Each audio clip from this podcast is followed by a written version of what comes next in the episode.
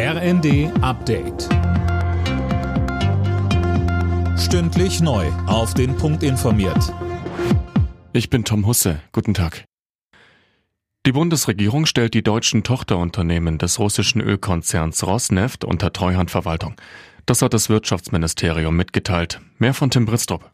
Damit übernimmt die Bundesnetzagentur die Kontrolle bei den Raffinerien in Schwedt, Karlsruhe und Vorburg. Mit dem Schritt soll die Energiesicherheit Deutschlands gewährleistet werden.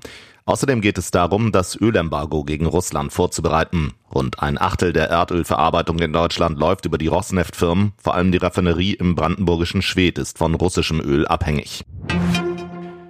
Der Bundesrat entscheidet heute über das neue Infektionsschutzgesetz. Das sieht bundesweit eine FFP2-Maskenpflicht in Arztpraxen, Krankenhäusern, Heimen und im Fernverkehr vor.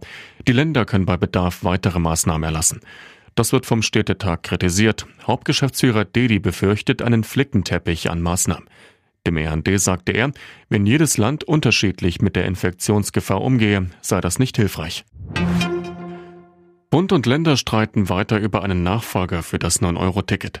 NRW-Ministerpräsident Wüst spricht von einer vergifteten Einladung des Bundes zu Gesprächen darüber. Hintergrund ist, dass die Länder eine Milliarde Euro beisteuern sollen. Nach dem sensationellen Sieg im Viertelfinale gegen Griechenland spielt die deutsche Basketballnationalmannschaft am Abend um den Einzug ins EM-Finale. Gegner ist Weltmeister Spanien, der deutsche NBA-Profi Franz Wagner. Ich glaube, es ist wichtig, dass wir fokussiert bleiben es ist cool, was wir bis jetzt geschafft haben, aber wir wollen natürlich noch, noch viel mehr erreichen. Tip-Off ist um 20.30 Uhr. Alle Nachrichten auf rnd.de